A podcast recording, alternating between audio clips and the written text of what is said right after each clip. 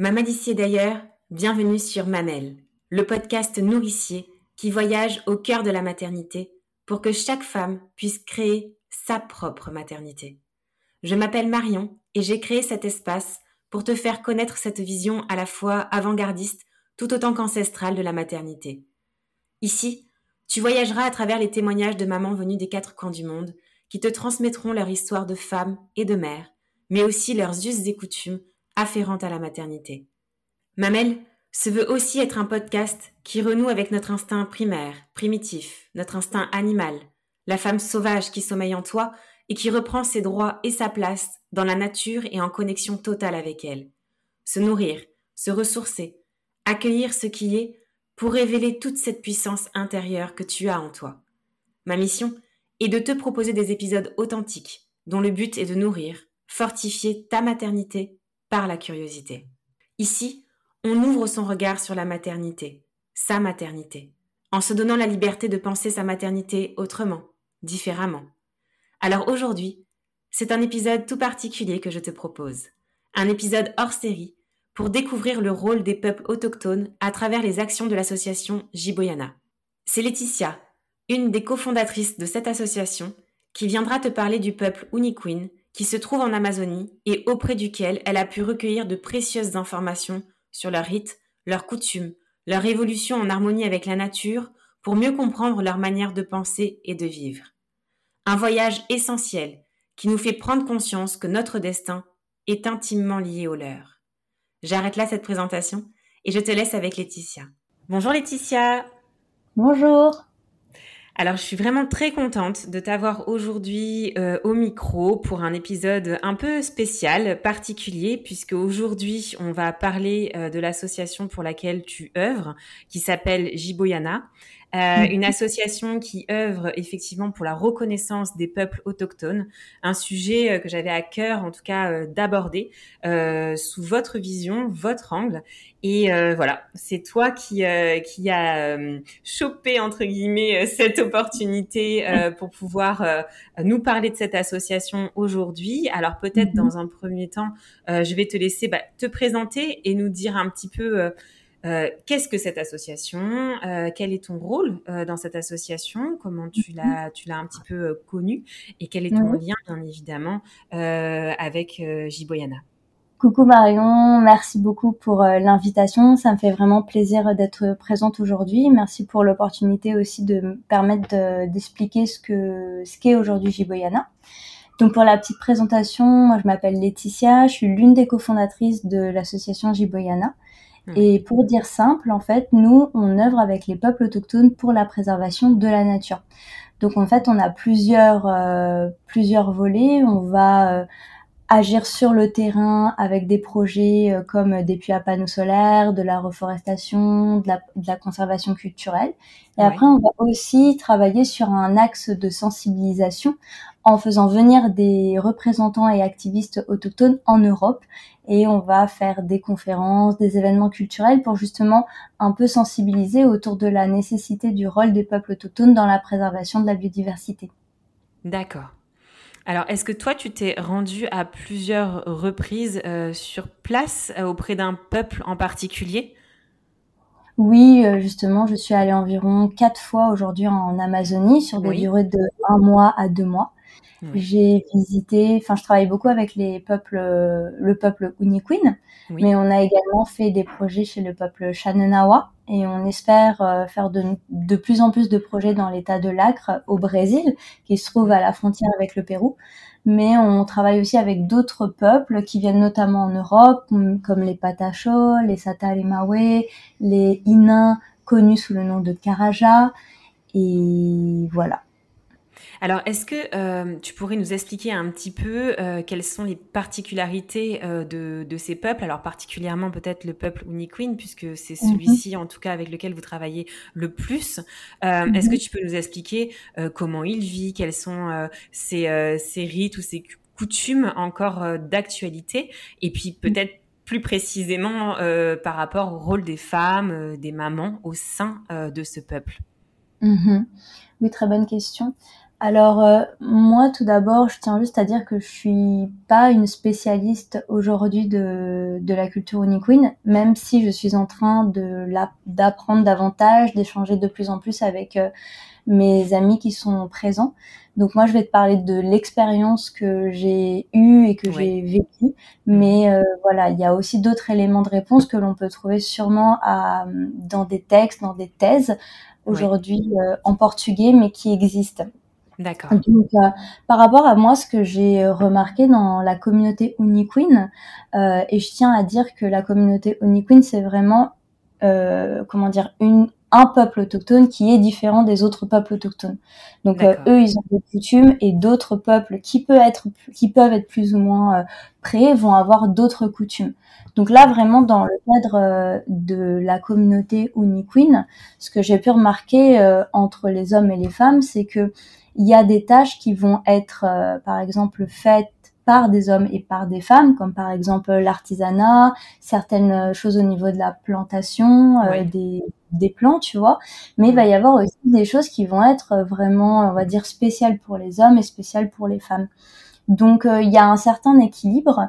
après, je sais que dans d'autres communautés, ça se passe aussi comme ça parce que ça fait partie un peu des lois de la nature. L'homme est généralement plus fort et plus costaud, donc il va faire des choses qui demandent plus euh, plus de force, comme euh, planter ou couper des arbres, euh, aller chasser par exemple. Et les femmes vont vont parfois plus s'occuper de l'intérieur de la maison, faire de l'artisanat, même s'il y a aussi beaucoup d'hommes qui font de l'artisanat. Ça, c'est très important à le notifier parce qu'on parle beaucoup des femmes, de l'artisanat, du coton, de la céramique et tout ça mais aussi les hommes, ils, ils, participent à ça. Alors, ça dépend, il y en a qui sont artistes et il y en a qui le sont pas. Mais voilà, les activités, elles peuvent être euh, euh, mélangées.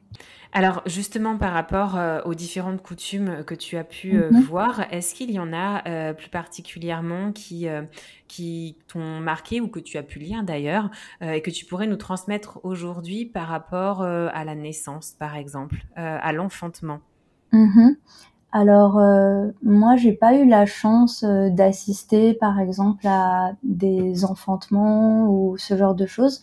Je suis davantage proche de la jeunesse et beaucoup des, jeunes hommes. je m'entends très bien avec eux.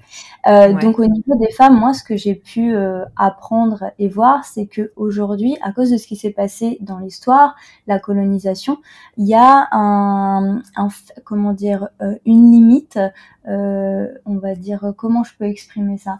Euh, l'occidentalisation qui va transpirer sur euh, les coutumes euh, aujourd'hui autochtones, ce qui fait que les femmes, elles vont plus avoir tendance à aller en ville pour accoucher plutôt que de rester euh, dans le village. Néanmoins, j'ai une amie qui a eu l'occasion de donner naissance dans l'un des rituels, on va dire traditionnels, spirituels euh, voilà, un jour elle a donné naissance et du coup, bah, la communauté était autour. Après, je sais pas exactement comment ça s'est passé, mais euh, voilà. Alors, euh, effectivement, on sent euh, vraiment euh, cet impact de l'occidentalisation pardon, sur mm-hmm. la communauté, comme dans beaucoup de peuples à travers le mm-hmm. monde. Est-ce que, comme tu disais, effectivement, qu'il y a cette omniprésence de la nature, de la conservation et de la préservation de la nature, est-ce que tu as des mm-hmm. exemples à nous donner sur la façon dont ils se soignent Est-ce que là aussi, l'occidentalisation a eu un impact ou il y a encore des soins qui sont euh, qu'on peut présenter comme des remèdes naturels qui sont utilisés de manière quotidienne ou régulière au moins au sein du peuple mhm. Alors c'est une très bonne question euh, parce qu'aujourd'hui, alors dans le cas de, des Uniqueen dans l'Aldea de Kaosho, donc Aldea veut dire village, il y a effectivement euh, ce qu'on appelle les pagés, qui sont communément connus sous le nom de chamans, qui vont davantage travailler avec les plantes pour soigner divers maux. Euh, donc on va utiliser, enfin ils vont aller euh, cueillir les plantes euh, dans la dans la forêt, faire des mixtures et les proposer aux personnes qui sont malades. Néanmoins, il y a une grande partie aussi de la population qui croit beaucoup à la médecine occidentale et quand ils sont malades après avoir vu le paget, ou parfois c'est l'inverse, ils vont d'abord voir les, les, les occidentaux, enfin la, la médecine occidentale et demander un traitement. Et ensuite voir le pager. Mais ça va vraiment dépendre des familles parce que aujourd'hui, par exemple, les familles les plus pauvres, elles vont d'abord s'adresser aussi au pager. D'accord. Euh, les familles les plus riches, ça dépend vraiment. Il faut vraiment prendre ce que je dis avec des pincettes. Certaines vont d'abord aller voir le médecin euh, dans la ville la plus proche qui est Tarawaka, et d'autres vont aller voir le pager. Donc euh, voilà, il y a vraiment les deux. À savoir que les, les médicaments, ça coûte euh, toujours plus cher qu'aller chercher les plantes dans la forêt. Alors justement, en parlant d'argent, euh, une question qui me vient là, comment est régie l'économie au sein de ce peuple? Alors, alors, euh, je vais te dire ce que moi je sais. Euh, et après, il y a forcément des choses où je ne suis pas au courant de tout. Bien sûr. Néanmoins, aujourd'hui, par exemple, dans l'aldea de Kaosho, il y a ce qu'on appelle un cacique, qui est le chef du village. Et il y a beaucoup de... Donc, il y a un cacique général de tous les villages, parce que dans Kaosho, il y a plusieurs villages. Si je ne me trompe pas, il y en a cinq. Et dans, ces petits, dans ces, ce groupe, on va dire ces petits villages, il y a d'autres caciques. D'accord. Donc les caciques, donc le cacique général qu'on appelle cacique gérao, il se gère voilà de beaucoup de d'échanges avec euh, avec l'étranger, avec euh, voilà la, la comment on appelle ça le commerce. Mais chaque de chaque village a aussi un rôle et, euh, et se charge un peu de, de, de la richesse de sa de son sous-groupe. Je ne sais pas si je suis très claire. Oui, non, non, tout à fait. C'est une vraie organisation, en tout cas, euh, à l'échelle de chaque village aussi. Enfin, c'est créé, c'est ça. Exactement. Donc, le classique général, il va donner des directions, il va faire appliquer certaines lois, etc. Par exemple, je sais que à à un moment, euh, il y avait beaucoup de le classique qui faisait très attention à euh, ce qui venait de, de l'extérieur, comme la drogue et tout et ce genre de choses, et qui a mis en place réellement des règles. Après, je ne sais pas exactement l'intérieur euh, de comment ça de comment ça s'organise. Mais voilà, on va dire qu'il y a le classique général qui va donner euh, des euh, des directions et ensuite ça va être appliqué aux autres villages. À l'échelon inférieur, effectivement, aux autres villages qui sont autour. D'accord. Ça reste des communautés pauvres. Oui, c'est ça. Alors l'harmonie avec la nature, donc tu l'as dit, on, mmh le, ressent parfaitement, elle est essentielle au sein des peuples autochtones. Comment euh, elle est vue et préservée au regard justement de cette jeunesse que tu as côtoyée? Euh, alors, il faut savoir aujourd'hui que euh, suite au contexte historique de, comment dire des communautés autochtones, il y a eu en fait il y a quelques années euh, comme tu le sais, des, la colonisation et des réductions des terres. Ce qui fait que euh, les peuples autochtones ont dû euh, réapprendre et à, s'adapter à des terres beaucoup plus petites et souvent partiellement dégradées. Oui. Donc ça, ça a forcément déjà un effet sur le fait de enfin, son environnement, de, comment on le, on le, on le ressent, on le vit. Oui. donc pour l'harmonie euh, de l'environnement, je dirais que globalement, ils vivent euh, quand même euh, dans la nature. Donc c'est naturel. Il n'y a pas de distinction entre la nature et l'homme. La nature fait partie de l'homme et l'homme fait partie de la nature. Donc c'est comme ça que je répondrai à cette question. Pour la jeunesse, justement. Alors précisément, la jeunesse, donc, vit et évolue aussi au contact de cette nature de manière quotidienne où elle est amenée à aller en ville de plus en plus? Euh, la plupart euh, de, par exemple, au niveau euh, des Uniqueen qui se trouvent à Kaosho, et même dans les terres plus loin, comme au Maïta, ou des, voilà, des communautés qui se trouvent beaucoup plus éloignées, ils sont, les communautés doivent de plus en plus aller en ville pour certaines raisons, parfois pour acheter de la nourriture. Et c'est pour ça qu'avec Jiboyana, justement, on a mis l'action sur l'autonomie alimentaire pour éviter d'avoir ces, ces allées-venues en ville qui, euh, qui comment dire, euh, gaspille aussi beaucoup euh, d'énergie au niveau du gaz, enfin de la gasoline. Donc, en français, euh, c'est l'essence. Et ça fait aussi beaucoup de détritus, de papier plastique et ce genre de choses.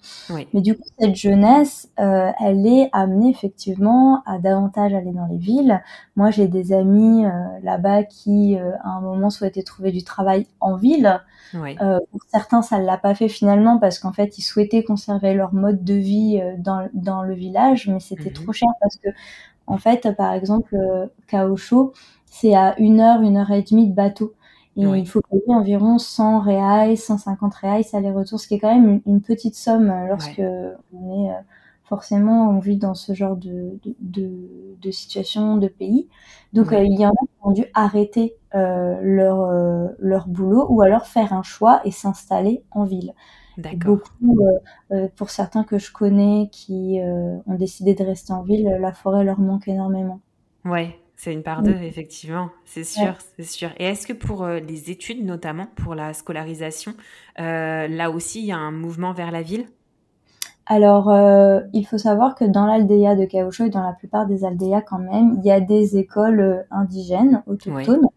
Donc, euh, ils vont apprendre les bases, l'art, la, la, langue pour certains, parce que c'est assez nouveau aussi comme phénomène. Avant, on n'apprenait pas forcément la langue autochtone, mais étant donné qu'elle se perd, il y a une volonté à la conserver. Donc il y a des écoles, par exemple à Kaosho, on va à l'école, alors j'ai peur de dire des bêtises, mais environ jusqu'à 16 euh, ans. Oui. C'est le maximum. Et ensuite, pour ceux qui veulent continuer leurs études, donc souvent les personnes qui ont un peu plus d'argent peuvent aller en ville ou suivre des études via Internet parce que au Brésil, il y a une différence. Alors, je ne sais pas si c'est pour tout le Brésil, mais en tout cas, dans l'état de l'Acre et pour mes amis autochtones, la plupart des facultés se fait à distance à travers leur téléphone. D'accord. Euh, c'est assez particulier, mais il y en a qui peuvent avoir la chance d'aller euh, dans la ville un peu plus loin, par exemple Rio Branco ou Cruzeiro do Sul, mmh. qui se trouvent à environ 5, 6 heures, 7 heures de route en voiture. Et il y en a qui peuvent faire leurs études là-bas. Par contre, forcément, ça les coupe de leur, du village parce que c'est trop loin et ça leur demande aussi beaucoup de ressources financières. Tout à fait, c'est sûr. Mhm. D'où effectivement cette technologie qui n'est pas non plus à bannir, puisqu'effectivement, s'ils peuvent avoir les, euh, les, enseignements sur leur téléphone, mais rester euh, dans leur environnement, c'est aussi euh, très positif si on peut aller les deux. Exactement. Du coup, par exemple, pour l'anecdote, moi j'avais un ami qui avait décidé de faire une faculté euh, de ce type via Internet. Donc il était quand même obligé de revenir en ville parce qu'Internet est, est, assez mauvais euh, dans la communauté, mais aussi il, y a, il y a des jours ça ne fonctionne pas. Euh, donc c'est compliqué. On peut aller sur WhatsApp, mais par contre les réseaux sociaux un peu plus importants comme Instagram ou des plateformes vidéo, ils sont obligés d'aller en ville pour pouvoir avoir une bonne connexion. D'accord. Et là, la ville, c'est ce que tu disais, c'est à peu près à une heure? De bateau C'est ça, une heure de bateau, une heure et demie. Après, quand il n'y a pas la saison des pluies, tu peux aussi euh, passer par la route, parce que maintenant, il y a une route, c'est assez récent, qui, euh, qui permet de relier la ville à l'Aldea, donc Aldea, le village, en 30-40 minutes. D'accord. Ok, donc euh, une accessibilité en tout cas qui est plus importante pour ces peuples-là, enfin ce peuple-là en tout cas pour accéder à la ville. Mmh alors, s'agissant de l'art, on t'a évoqué un petit peu euh, tout à l'heure en début euh, d'émission et encore là à nouveau. Euh, mmh quand on, quand on est abonné à votre compte euh, Instagram, on, on voit très très régulièrement ces magnifiques photos euh, mm. de femmes, de jeunes filles, d'enfants, d'hommes, euh, qui sont euh, effectivement avec des fameuses peintures corporelles mm. de la tête aux pieds. Quelle est la signification de ces peintures corporelles et aussi quelle est la place plus largement de l'art mm. au sein de, de ce peuple Uniqueen Alors, savoir que déjà chaque peinture a un symbole. Euh, et, et, peut être différente dans chaque communauté. C'est-à-dire que moi, là, je vais parler euh, du peuple Uniqueen, je peux un peu parler du peuple Nokekoi aussi, et j'ai quelques, quelques connaissances dans, de, de peinture de d'autres communautés. Mais il faut savoir que voilà, chaque peuple, chaque communauté a ses propres peintures qui vont représenter divers éléments de la, de la nature, des animaux, ou tout simplement être la peinture même de la communauté qu'ils représentent. D'accord. Et il faut savoir, alors dans le cas euh, des Uniqueen et des Nokekoi, ça je, je le sais, c'est des peintures euh, qui vont, alors comme je l'ai dit, représenter quelque chose de spécifique, ouais. euh, mais qui va aussi porter une très grande valeur spirituelle. Ouais. Par exemple, la peinture du serpent qu'on connaît sous le nom de la jiboya, oui. elle va être utilisée dans certains rites euh, qui voilà à dimension spirituelle, mais va aussi représenter par exemple va être là pour protéger. Oui. Et il y a certaines peintures que certaines personnes ne peuvent pas utiliser. Il y a des peintures qui sont réservées pour les pagés. Il y a des peintures qui vont être réservées à une certaine personne à un certain moment. Parce que la force de la nature ou la force de l'animal ou la force même de la peinture qui peut être diverse, parfois il y a des flèches aussi. Mm. Le symbole même de la peinture, il va être utilisé à un moment précis pour une personne donnée, tu vois. D'accord, euh, oui si tu fais par exemple, euh, par exemple, je sais pas, la peinture de la J-Boy ou euh, une peinture, euh, euh, alors je sais plus le nom chez les Nokekoi, mais il y avait une peinture qui représentait une flèche qui était utilisée que pour les pagés. Ben si tu n'es pas pagé, tu vas pas mettre cette peinture parce qu'en fait ça pourrait être dangereux pour toi. Pour eux, en fait, tu ne vas pas mettre une peinture qui ne t'appartient pas. Enfin comment dire, qui ne s'est jamais présentée à toi en fait. Et donc, euh, tu dois être respectueux de, ça. Comme tu parlais du paget tout à l'heure, euh, qui a effectivement un statut euh, particulier. Est-ce que ces peintures-là peuvent être assimilées justement à une certaine qualification ou un certain statut? Alors dans le cadre des pagés, oui, parce que c'est quand même, enfin c'est des hommes médecine, hommes et femmes, hein, médecine, qui vont par exemple se protéger de certains esprits. Et pour pouvoir faire certaines prières, il faut pouvoir avoir certaines peintures. Eh parce que sinon, c'est dangereux pour ton, pour ton état physique et ton état euh, spirituel. Après, pour ce qui pour ce qui concerne par exemple euh, un chef euh, d'un villageois entre guillemets euh, plus enfin voilà qui n'a pas de, de, grade je suis pas sûre de pouvoir te répondre. Par contre il y a d'autres signes distinctifs qui étaient, étaient, avant utilisés Maintenant, ça a tendance un peu à, devenir plus léger, mais ça dépend des communautés. C'est par exemple l'histoire de la cocarde, de, la coiffe des mhm. grandes Dans certaines communautés, il n'y a que les leaders ou que euh, les hommes et femmes médecines. Dans certaines communautés, il n'y a que les hommes. Dans certaines autres communautés, que les chefs et les femmes n'ont pas le droit. Donc en fait, ça dépend vraiment de la communauté et de ce qu'il y a derrière. D'accord. Alors justement, toujours en parler de, de ces peintures corporelles, c'est vrai que quand on, quand on les voit, on a l'impression qu'on peut se passer euh, du langage. Je, je, décris un peu ma pensée. On a l'impression que cet art corporel, ces peintures, euh, traduisent une expression, ou en tout cas elles expriment euh, une lutte ou, ou, autre. Parce que c'est vrai que ne serait-ce que quand on voit euh, les photos que vous partagez sur, euh, sur les réseaux notamment, euh, ou sur mhm. votre site, on peut se passer de mots presque, tellement elles sont, elles sont fortes et tellement ces peintures, on a la sensation de percevoir un message fort sur les luttes et les combats qu'elles peuvent traduire. Est-ce que mhm. c'est quelque chose qui, qui te parle, ça ou pas? Oui, alors euh, moi, je dirais que les peintures, elles sont, euh, elles sont aussi un facteur identitaire. Oui. Euh, forcément, en fonction de la, de la peinture que tu portes, on va pouvoir parfois déterminer l'ethnie à laquelle tu, tu fais partie. Tout à fait. Euh, mais les, les peintures euh, corporelles, elles ont aussi des grandes dimensions spirituelles. Oui. certes, on peut y voir une dimension euh, de lutte et de combat. dans, par exemple, le peuple Uniquin, je sais qu'il est connu comme un, un, peuple de guerriers spirituels. Mmh. donc, il va y avoir certaines peintures.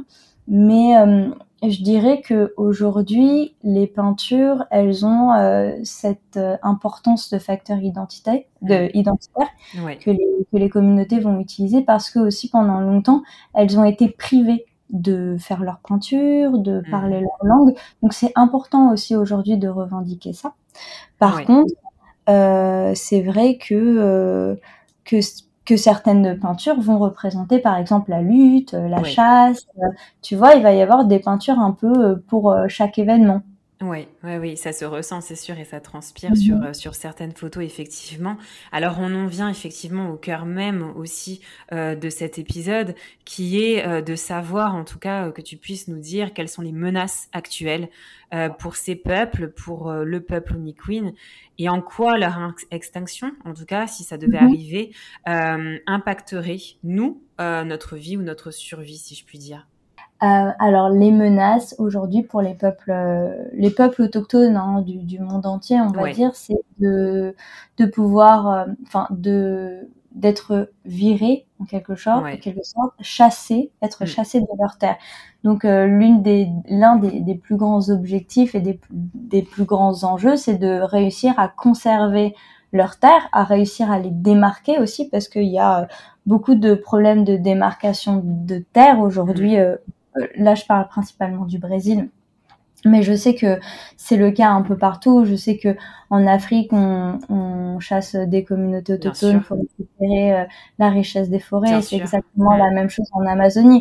Mm. Aujourd'hui, l'un des plus grands enjeux euh, qui se passe en Amazonie, c'est justement de réussir à conserver ces terres euh, et de pas les laisser aux industries qui vont les mm. exploiter pour pouvoir mettre du, du, soja ou de la viande bovine. Mm, et c'est vraiment très triste parce qu'aujourd'hui, pour la, la, la société euh, euh, capitaliste, on va dire, on a besoin de chasser des gens de chez eux pour pouvoir utiliser leurs terres. Donc, euh, à travers euh, cette, euh, cette mise à la porte, il y a aussi beaucoup de violence, d'extermination, il y a des morts. Et c'est pour ça qu'aujourd'hui, les peuples autochtones du Brésil, mais pas que, se révoltent en quelque sorte, parce qu'ils ont connu la colonisation, donc on les a on les a, euh, on les a obligés euh, de travailler, enfin on les a asservis, oui. Mm. C'est ça, asservis. Mm. Euh, on, on, voilà, on les a asservis, on les a privés de leur culture. Mm. Mais ça, ça c'est quelque chose d'assez, on va dire, humain. C'est arrivé dans de nombreux peuples. C'est arrivé aussi en Corée, c'est arrivé en, en, Afrique. On a tendance, voilà, il y a eu un asservissement de la population qui a été privée de la culture.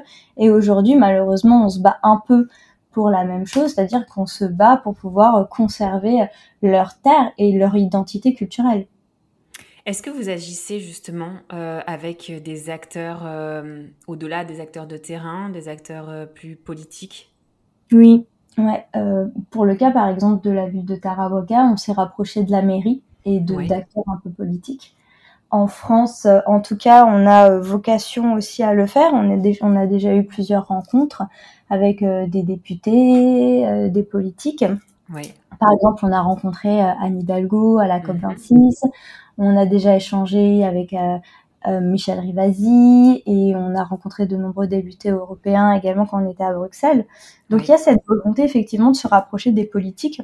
Néanmoins, à mon sens, et là je parle vraiment en mon nom, euh, pour moi, c'est important, certes, de conserver ce côté euh, politique mhm. parce qu'il y en a besoin. Mais, je pense qu'aujourd'hui, la lutte, elle se fait aussi beaucoup à, à notre échelle, c'est-à-dire euh, la personne euh, que l'on va rencontrer tous les jours, euh, qui va à son tour rencontrer quelqu'un, enfin on va dire un peu plus communément mhm. dans la population même, parce que je pense sincèrement que la population, c'est elle en fait qui a le pouvoir et que les politiques en général finissent par s'allier sur la volonté de la population. Donc c'est pour ça qu'on travaille beaucoup autour de la sensibilisation aussi. C'est un peu, moi j'aime bien, j'aime bien parler de ça. Tu vois par exemple la mode, c'est pas de la mode mais le, on va, on va parler de mode parce que c'est plus simple, mais par exemple, la mode du véganisme ou du sans gluten. Je me considère pas que c'est une mode, moi-même, je suis sans gluten, je suis intolérante. Mais en fait, c'est un courant qui est arrivé par la population parce qu'elle en avait besoin. Et en mhm. fait, la société capitaliste, elle s'est, euh, elle a revu, euh, elle a revu en fait son système pour pouvoir euh, tout à fait. Ça, mhm. répondre à cette demande. Et je pense que c'est la même chose au niveau de la sensibilisation et des changements euh, du monde. Bien sûr. Mhm. Bien sûr, totalement. C'est un message très fort et qui me permet aussi de te demander euh, quelle est la vision, j'ai envie de dire, de la population urbaine au Brésil, en tout cas des premières villes qui entourent le peuple euh, Uniqueen. Quelle est leur vision des peuples autochtones? Alors, donc déjà, je tiens juste à dire que dans l'état de l'Acre, il n'y a pas seulement que le peuple Uniqueen. Et Ils sont très euh, des Yawanawa, des Shananawa, des Nokekoi, et sûrement certains que j'oublie. oui, mm, mm. Mais du coup, voilà, c'est juste pour euh, le, le, resituer. Et euh, malheureusement, la réalité, elle n'est pas très jolie. Il y a énormément de racisme. Ah, c'est vraiment très dur pour eux. voilà, de trouver du travail, déjà à cause de la condition financière. Bien sûr donc voilà. Et ensuite, à cause du racisme, et par exemple dans la police, bon, je sais pas si c'est forcément des choses que je dois évoquer, mais il y a aussi énormément de racisme. Oui, c'est intéressant. Non, non, oui, tout à fait. Voilà, donc c'est très très dur. Euh, par exemple, euh, Taline Karaja qui, qui sera là au mois d'octobre lors de la tournée que l'on fait en Europe. Elle parle beaucoup de ça, du racisme, de ce que vivent aujourd'hui les peuples autochtones. en ville ou même dans les forêts, cette méconnaissance. Il y a beaucoup de stéréotypes aussi qu'il faut qu'il faut casser euh, en tout cas, moi, c'est ce que je pense. Il faut un peu réaligner les choses. Et... Mais bon, c'est un grand sujet. non, mais c'est hyper important, effectivement, et hyper intéressant pour mieux comprendre aussi quelles sont les menaces et quelles sont, au-delà des menaces, quels sont leurs euh, leur positionnements, justement, euh, et face aux autres, j'ai envie de dire. Et euh, mm. c'est une, enfin, en tout cas, une vraie lutte à plusieurs échelles, au vu de ce que, tu, ce que tu nous dis. quel est, toi, ton ton ressenti? Quel est, euh, par rapport à ton expérience et le contact que tu as pu lier en allant euh, sur le terrain à plusieurs reprises mmh euh, et avec le lien dont tu nous parlais que tu as noué avec la jeune génération, les jeunes hommes Qu'est-ce que ça a eu comme impact, comme influence dans ta vie? Mmh Ça, c'est vraiment une question compliqué, je trouve. Eh oui, je me doute, je me doute, mais, euh, mais c'est, évident qu'il y a dû avoir un impact. Alors effectivement, je pense que tu peux en parler pendant des heures, mais, mais, euh, mais je pense que c'est important de, de, nous dire à quel point euh, ça, ça nous nourrit peut-être. Je parle mhm. peut-être en ton nom, mais, mais qu'est-ce que ça t'a amené justement? Ouais. Bien, donc déjà, faut savoir que moi, j'ai une relation un peu différente. C'est-à-dire que dès mon premier voyage en Amazonie, j'ai j'ai tissé des liens avec certaines personnes qui sont devenues de vrais amis. Ça fait maintenant quatre ans euh, et quelques qu'on communique ensemble euh, quasiment tous les jours. Donc j'ai vraiment, euh, on va dire, un, un, autre point de vue sur certaines choses de l'intérieur de la communauté qu'on ne peut pas forcément voir si on ne connaît pas les peuples autochtones ou euh, si on n'a pas forcément euh, la chance de pouvoir tisser ce genre de, de relation et de confiance euh, avec certaines personnes. On va dire que sur le point de vue personnel, ça m'a fait beaucoup grandir et ça m'a beaucoup enrichi. Déjà, j'ai appris le portugais avec mes amis autochtones. Donc, c'est vraiment marrant parce que quand je parle avec des Brésiliens, souvent ils me demandent mais, mais où est-ce que tu as appris le portugais? Oui, ouais, ouais, c'est un bel apprentissage, ça sûr. Et je trouve ça toujours marrant parce que je leur dis bah, je l'ai appris euh, à l'Aldea, dans le village, et, euh, avec mes amis autochtones en fait. Donc, euh, déjà, ça pour moi, c'est une grande source de richesse. c'est sûr. Cette langue, euh, moi, je pense que apprendre une langue, c'est euh, avoir l'opportunité de, de comprendre un peu mieux le, le, système de pensée, le système de valeurs, euh, la culture d'un pays. Mhm. Et euh, donc, le fait d'avoir appris le portugais brésilien aujourd'hui, ça me permet vraiment de comprendre des choses que j'aurais pas pu comprendre avant. Un peu comme le coréen, j'ai aussi appris le coréen. Et en fait, quand on apprend une langue, on, forcément, on, on commence à, penser d'une autre manière. Totalement. Donc, mm, mm. ils m'ont appris ça. Autre chose qui me permettent encore d'apprendre, c'est euh, en fait, on, échange beaucoup sur euh, notre notre spiritualité, notre vision. Alors, je tiens juste à dire que c'est pas avec tout le monde. J'ai pas cette relation avec tout le monde et tout le monde au sein même du village, même s'ils font des rites spirituels, n'ont pas cette spiritualité. Ouais vraiment, il faut. C'est vraiment important que je le dise parce que j'ai rencontré beaucoup de personnes qui mettent les, les autochtones sur des piédestals. Euh, certaines personnes m'ont même dit mais comment tu fais? Ils doivent tout le temps lire, lire dans tes pensées. Ouais, un, peu, un, peu, rire, même si pourtant je suis quelqu'un de très spirituel.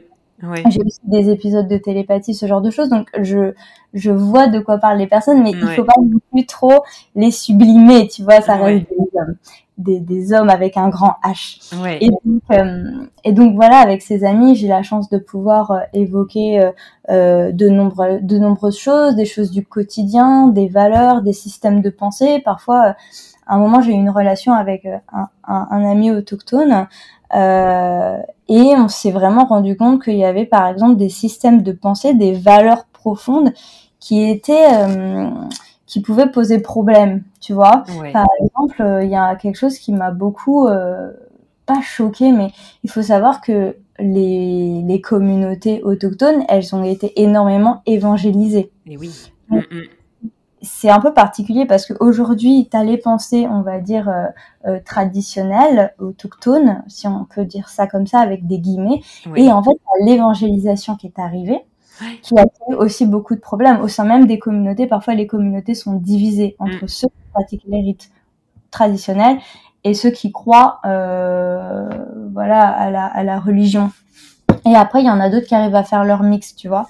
Mais à un moment, j'étais confrontée un peu à un système de, de valeurs avec euh, mon ami euh, qui, euh, voilà, me parlait beaucoup de Dieu. Et en fait on avait eu un grand débat sur l'homosexualité par exemple. Et, euh, et ça c'était quelque chose qui m'avait un peu euh, un peu frustrée. Mais on a pu en parler et ça a été très riche aussi de voir comment euh, il pensait. Ouais. Mais je tiens à dire qu'il y avait eu dans, du coup de la formation du de l'évangélisme je sais pas si on peut dire et genre par exemple pour certains ils pensent vraiment après, euh, c'est ok, tu vois, mais que c'est vraiment Dieu qui a créé la terre, tu vois. Donc il y a des choses un peu comme ça, et après il y a d'autres autochtones qui pensent pas du tout de la même manière, mais qui vont me raconter des légendes. Alors voilà, c'est comme ça que le peuple un tel il est né. Euh, par exemple les Nokekoi, ils ont ils ont une légende propre à eux de comment le peuple Nokekoi est venu euh, sur la terre, tu vois, comment ils ont commencé à exister. Donc ça dépend vraiment des communautés et des personnes à l'intérieur même de la communauté, de leur histoire. De... Tu vas y repartir là dans, dans, dans... enfin c'est prévu en tout cas que tu euh, que tu y retournes ou pas? Oui, j'y retourne en janvier. Euh, D'accord. Euh, je en juillet, mais finalement on a laissé la place à, à, à une autre équipe, à une, ouais. qui travaille avec nous justement. D'accord. Et euh, oui, je prévois bien évidemment de repartir, de revoir mes amis. c'est sûr, c'est sûr que ça doit te, ça doit te manquer, de nourrir autrement ce lien effectivement que par, euh, que par message vidéo. Est-ce qu'il y a d'autres, il y a des événements qui sont prévus au sein de l'association Jiboyana d'ici la fin de l'année? Alors oui, donc on a les événements euh, évidemment qui sont sur place, comme on continue les projets de reforestation. Oui. Par contre, événements en Europe euh, même. On sera là en octobre, tout le mois d'octobre, donc 2023. Oui. Et on fera des conférences, il y aura des événements culturels autour de de, de, la musique, de certaines médecines traditionnelles. Ouais. Il y aura également des événements un peu plus activistes parce que, comme je l'ai évoqué en début, bah, la sensibilisation, c'est quelque chose d'important. Oui. Et on aura euh, avec nous euh, des activistes européens qui pourront prendre la parole durant certains, certains événements. Et, euh, et voilà, donc on sera là à Paris, ensuite on sera à Bruxelles et on ira rapidement en Angleterre.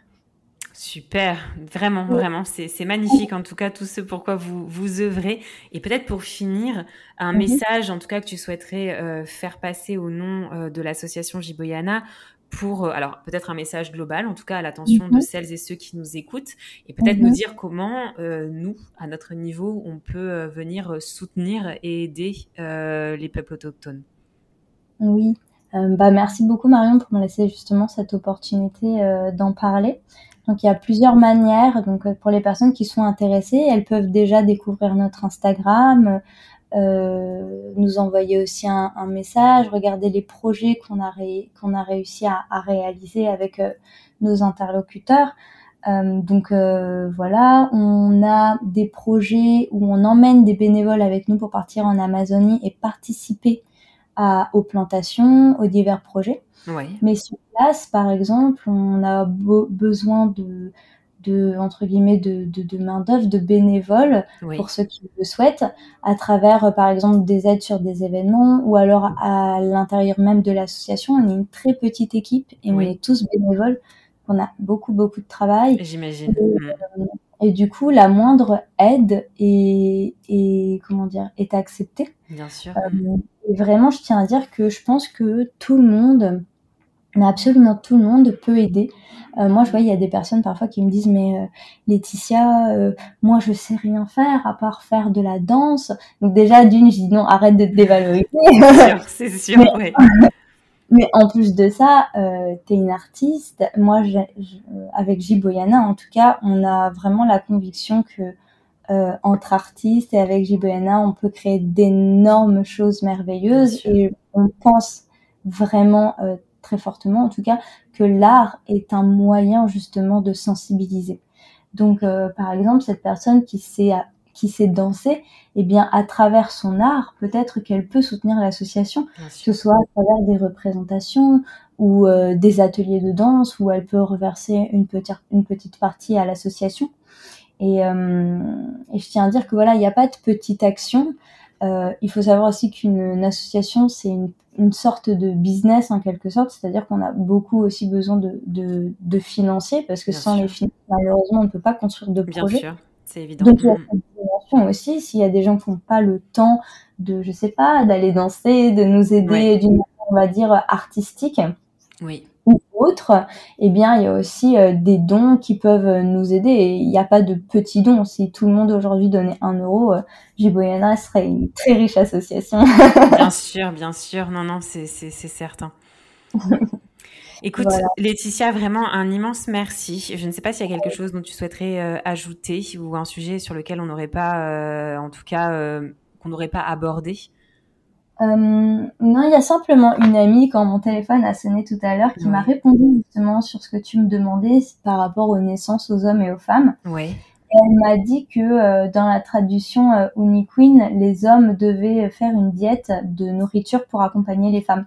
d'accord. Donc, euh, donc voilà, c'est ce que je disais aussi à un moment où je te parlais que les Uniqueen, ils étaient assez proches justement des diètes de plantes. Je pense Oui. que d'autres communautés aussi, très Oui. fortement.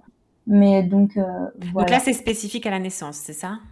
C'est spécifique à la naissance, mais il y a d'autres diètes euh, de plantes qui sont utilisées. Tu vois, par exemple, euh, les, les artistes ou les chanteurs, Oui. les chanteurs place particulière dans, dans, particulière dans l'LDA, dans le village, Ouais. ils vont faire des diètes régulières, par exemple euh, avec du piment qu'ils Ouais. vont mettre sur la langue.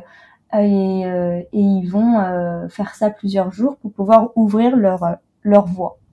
Waouh, d'accord, super intéressant. Mais comme quoi ce message est venu euh, et est arrivé euh, pile poil au bon moment. En tout cas, euh, ouais, c'est parfait. Ben merci beaucoup. En tout cas, Laetitia, j'étais vraiment ravie de pouvoir à ma petite échelle aussi euh, faire connaître euh, ce pourquoi vous œuvrez, de faire connaître et de donner aussi un nom et un, et un visage, euh, en tout cas euh, à travers euh, les publications que vous partagez euh, sur Mhm. Instagram. Je relayerai les informations bien évidemment. Et puis, euh, et puis voilà, c'est toujours une richesse extrême et importante pour nous euh, de savoir ce qui se passe au-delà de nos frontières. Et, euh, et bravo, un grand bravo en tout cas à tout ce que tu fais euh, aux côtés de toute l'équipe, même si elle est petite, de Jiboyana. Euh, vraiment, et puis une belle continuation. Et, et dans tous les cas, je, je serai toujours là pour pouvoir relayer en tout cas les, les événements de cette fin d'année et au-delà, bien sûr. Merci beaucoup, merci Marion. Et euh, je parle au nom de l'équipe. Un grand merci de nouveau. Ouais. Parce que comme tu l'as dit, je ne suis absolument pas toute seule. je, on, une équipe. Il y a Léo, il y a Kelly, Marie, Audrey, bien évidemment. Il y a Alexis aussi qui nous aide. Euh, donc voilà. Et puis tous les nombreux bénévoles et euh, influenceurs aussi qui nous aident. Donc euh, merci Bien vraiment sûr. Toute l'équipe et de nos amis autochtones, je suis sûre, qui, qui vous adresseront euh, les remerciements. Merci Laetitia en tout cas, et puis euh, à bientôt et belle continuation encore. Merci beaucoup Marion, à bientôt. Mama, merci pour ta fidélité et ton écoute si précieuse pour moi et toutes les mamas auditrices. Si tu as aimé cet épisode, n'hésite pas à t'abonner, commenter, liker, mais aussi à t'abonner à mon compte Instagram Mamel le podcast pour y retrouver les moments phares des épisodes et bien plus. Mamel, c'est aussi un site internet, mamel.fr, où tu retrouveras des informations précises sur les différentes façons d'incarner sa maternité, mais aussi une boutique en ligne où tu pourras t'offrir ou offrir un coffret envoûtant, original, avec des trésors venus d'ici et d'ailleurs. Cet épisode hors série est terminé. Je te dis à très vite pour un prochain épisode. Mais en attendant de se retrouver, maman n'oublie pas, ta maternité t'appartient. Elle est un univers aussi merveilleux que le monde à explorer.